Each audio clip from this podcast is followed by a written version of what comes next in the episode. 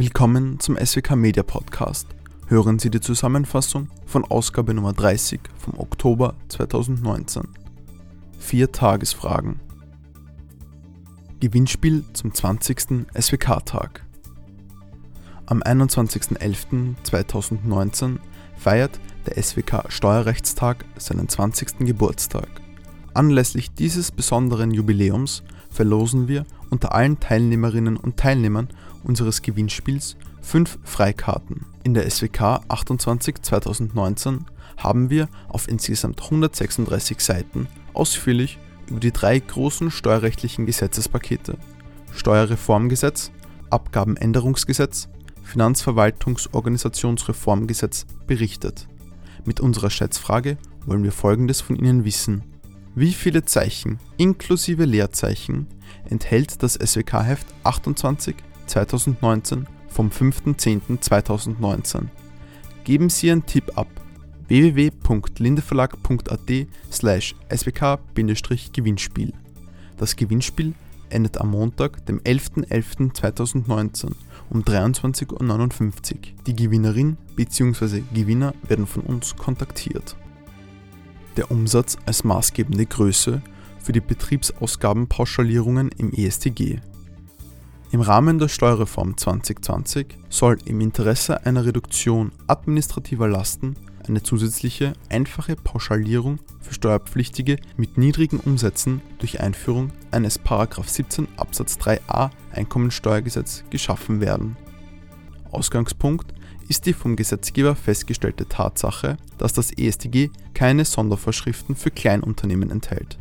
Dabei ist die Wahl des Begriffs Kleinunternehmer als Eckpunkt des Steuerreformgesetz 2020 verfänglich, da die Ermittlung des maßgebenden Umsatzes im Vergleich zur parallelen Regelung des Umsatzsteuergesetzes nicht einheitlich erfolgt. Lesen Sie den Beitrag von Astrid Hochhauser in der aktuellen SWK. Fünf Jahre Finanzgerichtsbarkeit in Österreich.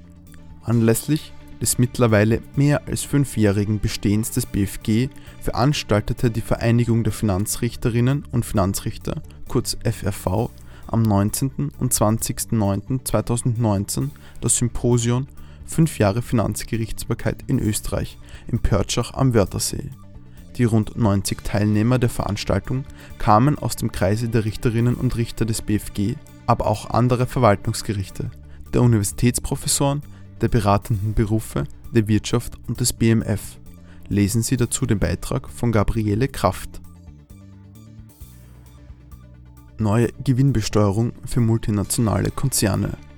Im Zuge der anhaltenden Diskussion über die Besteuerung der digitalisierten Wirtschaft hat der OECD am 9.10.2019 einen Vorschlag präsentiert. Hinter diesem einheitlichen Ansatz verbirgt sich nichts weniger als ein Systemwechsel weg vom Ansässigkeitsprinzip hin zur verstärkten Besteuerung in den Absatzmärkten.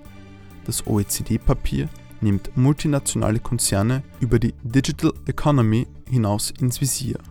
Viele Fragen zur genauen Ausgestaltung sind noch offen. Das ambitionierte Ziel ist eine globale Einigung möglichst früh 2020, um nationale Alleingänge hintanzuhalten.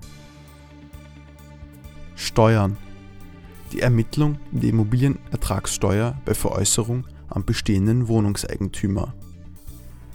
Gemäß 30b EStG ist für die Veräußerung von Anteilen an Grundstücken eine pauschale Ermittlung der Bemessungsgrundlage bei Berechnung durch Einparteienvertreter möglich, sofern sämtliche Wohnungseigentümer zum Zweck der Begründung von Wohnungseigentum einen bisher allgemeinen Teil einer Liegenschaft veräußern. Fraglich ist jedoch, ob die vereinfachte Berechnung auch dann in Anspruch genommen werden kann, wenn die Wohnungseigentümergemeinschaft das neu entstehende Wohnungseigentumsobjekt an eine Person veräußert, die selbst Mitglied der Wohnungseigentümergemeinschaft ist. Der vorliegende Beitrag von Michael Brightwell diskutiert die Anwendbarkeit des 30b EStG in einem solchen Fall und stellt anhand eines Beispiels auch die Auswirkungen auf die zu berechnende Immobilienertragssteuer und die Anschaffungskosten dar.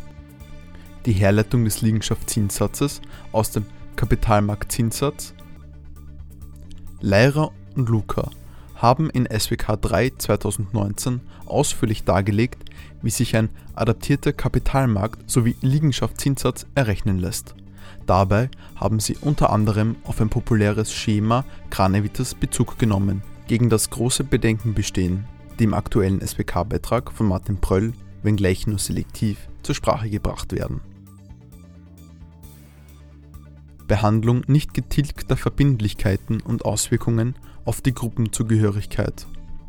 Seit dem Salzburger Steuerdialog 2014 ist eine Diskussion im Fachschriftum entbrannt, ob nicht getilgte Verbindlichkeiten bei der Ermittlung des steuerrechtlichen Liquidationsergebnisses anzusetzen sind. In dem zugrunde liegenden Anlassfall ist vor kurzem die VWGH-Entscheidung ergangen.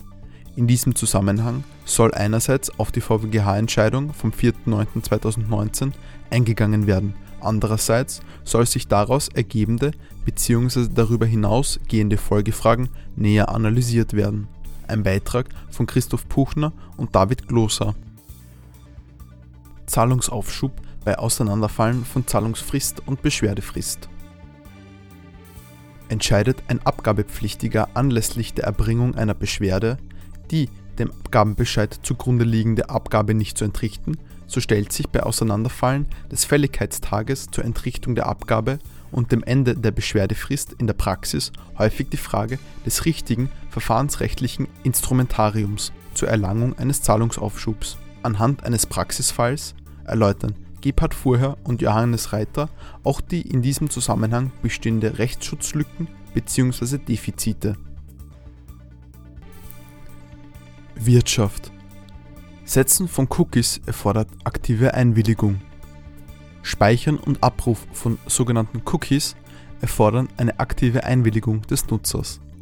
Ein voreingestelltes, bereits mit einem Haken versehenes Kästchen, mit dem Nutzer einmal bestätigen, dass sie die Cookie-Informationen gelesen und verstanden haben, reicht dafür nicht aus. Webseitenanbieter müssen zudem Angaben zur Funktionsdauer und Zugriffsmöglichkeit Dritter machen aus der jüngsten Rechtsprechung. Markus Ahatz, Gerhard Gettke, Dietmar Eigner, Gernot Eigner und Michael Tumpel bieten eine Übersicht über die steuerrechtliche Judikatur der Höchstgerichte, darunter VWGH-Entscheidungen zur Steuerbefreiung für Tankkarten und der Steuer auf Vermögensübertragungen.